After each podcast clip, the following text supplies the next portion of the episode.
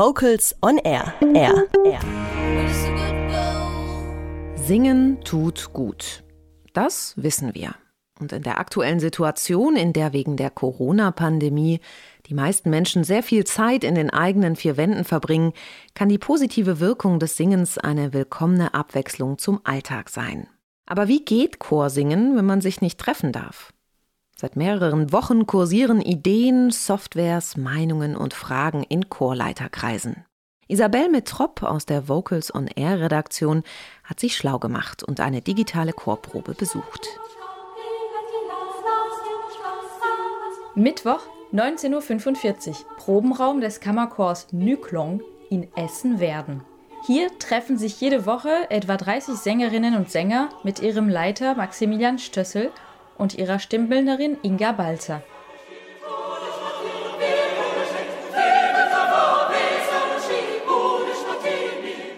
Aber heute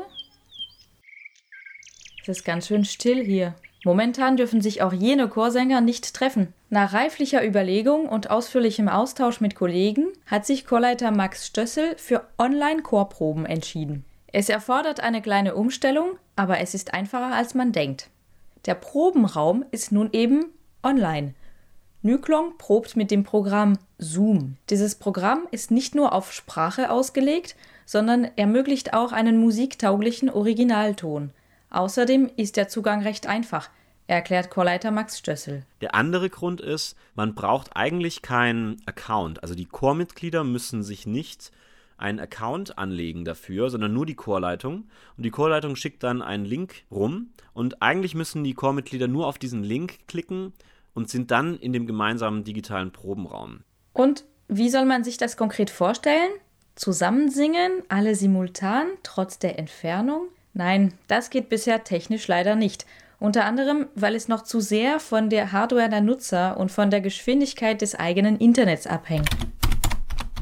Ich habe mich in den digitalen Probenraum von Nüklang eingeschlichen. Tatsächlich komme ich ganz unkompliziert rein. Dort warten schon einige Sänger und unterhalten sich. Ich schaue mich im Raum um. Mit einem Knopfdruck kann ich alle anderen sehen ich kann auch einstellen, dass ich nur den Chorleiter sehe. In einem integrierten Chat kann ich eine Nachricht an alle schicken und wir können auch alle digital die Hand heben. Dann taucht eine kleine Hand neben dem Teilnehmernamen auf. Praktisch, damit der Chorleiter schnell eine Rückmeldung bekommt. Nun sind alle Sängerinnen und Sänger da. Damit kein akustisches Chaos entsteht, werden die Mikrofone der Chorsänger stumm geschaltet. Allein den Chorleiter können wir hören.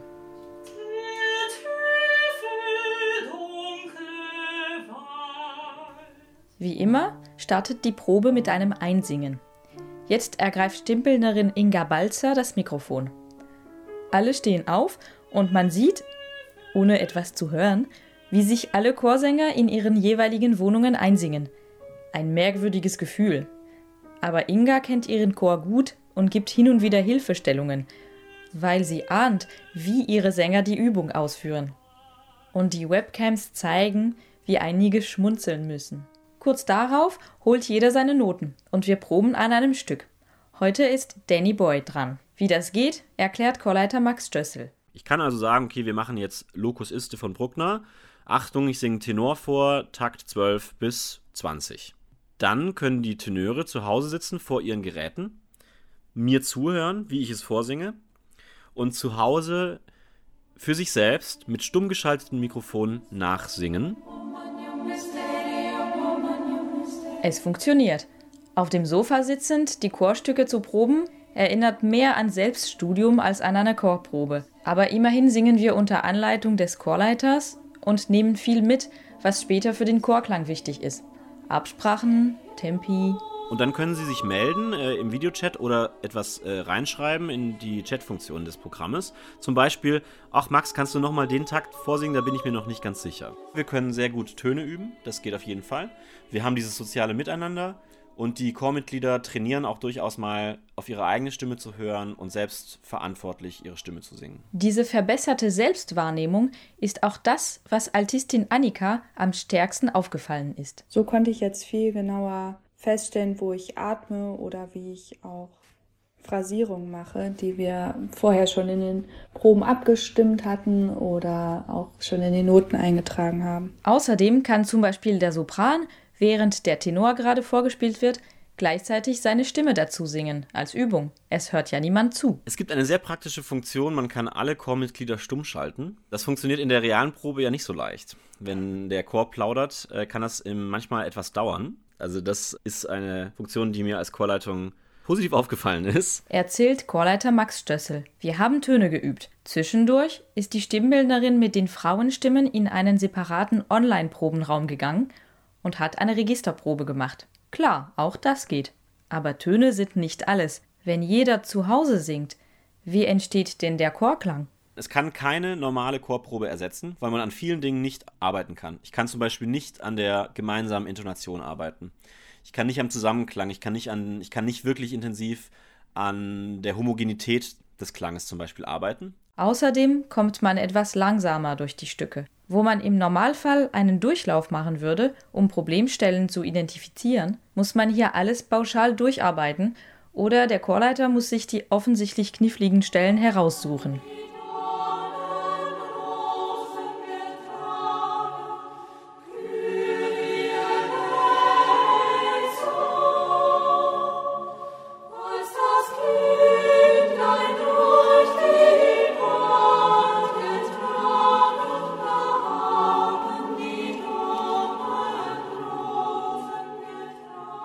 Die Probe ist zu Ende.